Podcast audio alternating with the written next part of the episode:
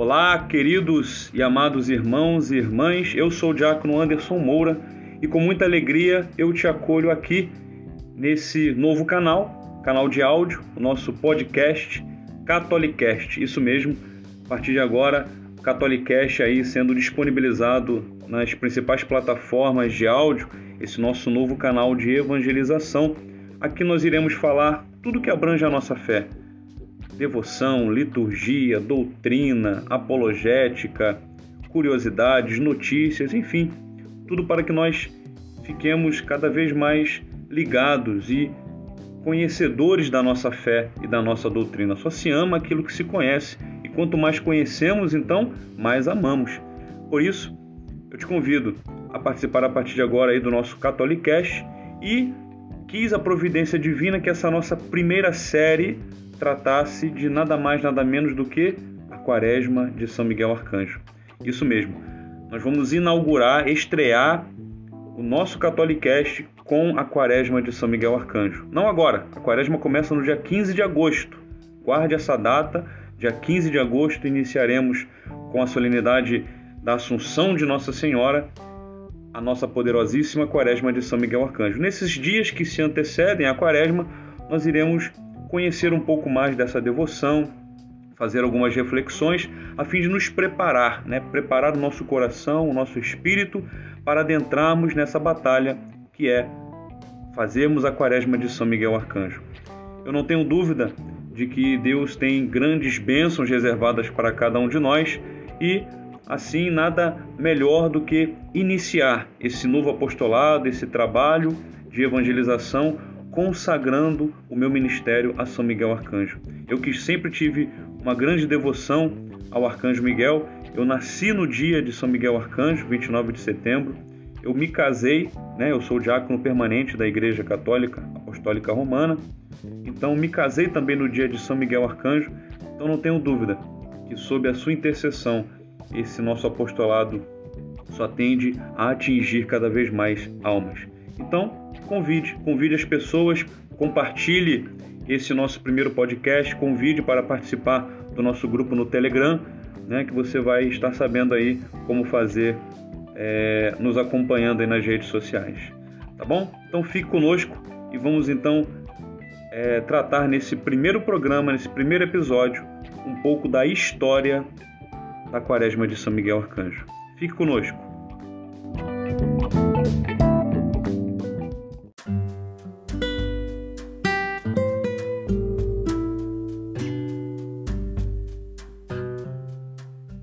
Muito bem.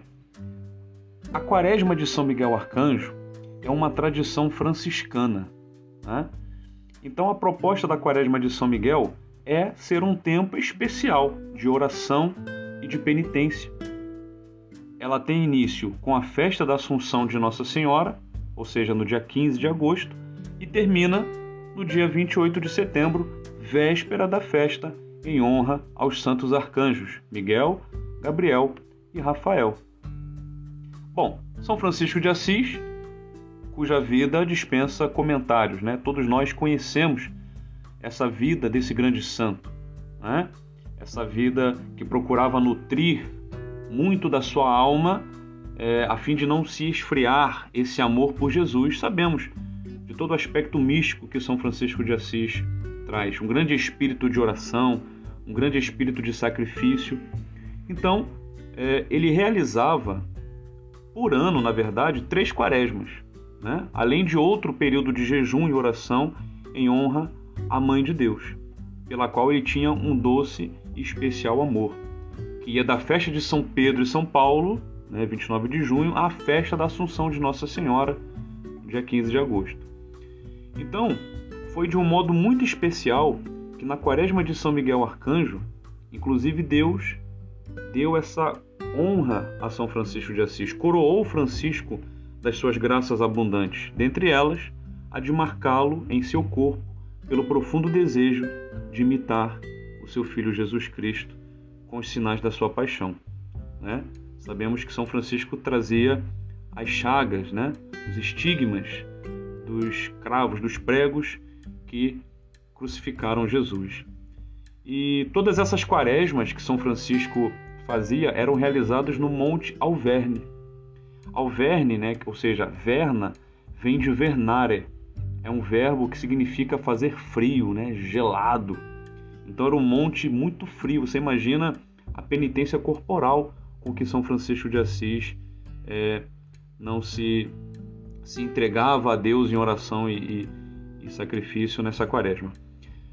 São Boaventura, que é um dos principais biógrafos né, da, da vida de, de São Francisco de Assis, diz aqui na sua legenda maior, capítulo 9, parágrafo 3, ele diz assim: Um vínculo de amor indissolúvel unia-o aos anjos. Unia São Francisco de Assis aos anjos, cujo maravilhoso ardor o punha em êxtase diante de Deus e inflamava as almas dos eleitos. Então, São Francisco de Assis era muito devoto dos anjos. Ele celebrava uma quaresma de jejuns e orações durante os 40 dias que seguem a Assunção da Santíssima Virgem Maria. Então, ele possuía essa devoção específica né, a São Miguel Arcanjo. Então, São Miguel sobretudo a quem cabe o papel de introduzir as almas no paraíso, né? nós até clamamos isso na sua ladainha, era objetivo de uma devoção especial de São Francisco. Exatamente por, pela razão que ele, né, né, do desejo que São Francisco tinha é, de salvar todas as almas. Então, era do conhecimento de Francisco a autoridade e o auxílio que o arcanjo Miguel tem em exercício das almas em salvá-las nesse último instante da sua vida e poder ir ao purgatório retirar essas almas de lá. Então, esse era o principal motivo pelo qual Francisco realizava a sua quaresma, e isso nos é relatado, inclusive, também na legenda terusiana, número 93 da sua biografia, na qual é, São Francisco vai dizer, no século XIII, né? É, inclusive ano de 1224, que foi o ano que ele recebeu os estigmas. É, ele diz assim: Para a honra de Deus, da bem-aventurada Virgem Maria e de São Miguel, príncipe dos anjos e das almas, quero fazer aqui uma quaresma. É. Então é neste mesmo ano que ele realizou a primeira quaresma em honra a São Miguel Arcanjo. Foi neste ano que, estando Francisco rezando neste monte Alverne, relata essa legenda menor da sua biografia. Em sua primeira quaresma em honra ao glorioso arcanjo Miguel, sentiu ele com maior abundância do que nunca a suavidade da contemplação celeste. Né? Então, esses desejos sobrenaturais, a mística, né? É, essa, essa, essa recepção das graças divinas né? que Deus derramava abundantemente no Santo de Assis. É um fogo é, de amor seráfico, né? inclusive os biógrafos tratam muito assim, por isso nós chamamos ele de pai seráfico. Né? Então isso foi nutrindo em São Francisco de Assis essa profunda compaixão, né? De, de querer também se compadecer com os irmãos, participar das dores de Jesus. Então, São Francisco orava certa manhã, numa das partes do monte, já se aproximava a festa da exaltação da Santa Cruz, que é nesse período também, dia 14 de setembro, quando ele viu descer do alto do céu um serafim de seis asas flamejantes, o qual, num, num rápido voo, chegou perto do lugar onde estava São Francisco de Assis. Quem é do Rio de Janeiro pode inclusive contemplar essa imagem é, na igreja São Francisco da Penitência, no centro da cidade do Rio de Janeiro. Lá, o crucifixo é exatamente essa imagem, essa visão que São Francisco teve desse serafim alado, né, crucificado. Esse personagem apareceu não apenas com asas, mas também crucificado, mãos e pés é, atados numa cruz. Então, duas asas elevavam-se por cima da sua cabeça e duas outras estavam abertas para o voo, e essas duas últimas cobriam-lhe é, o corpo. Então, tal aparição deixou Francisco mergulhado num profundo êxtase, enquanto em sua alma se mesclava a tristeza e a alegria. Uma alegria transbordante ao contemplar Cristo, que se manifestava ali de uma maneira tão milagrosa e ao mesmo tempo familiar, e ao mesmo tempo uma dor imensa, pois aquela visão da cruz transpassava sua alma. transpassava como uma espada de dor e de compaixão. Aquele que assim externamente aparecia também o iluminava internamente. Francisco compreendeu então que os sofrimentos da paixão de modo algum podem atingir um serafim que é um espírito imortal.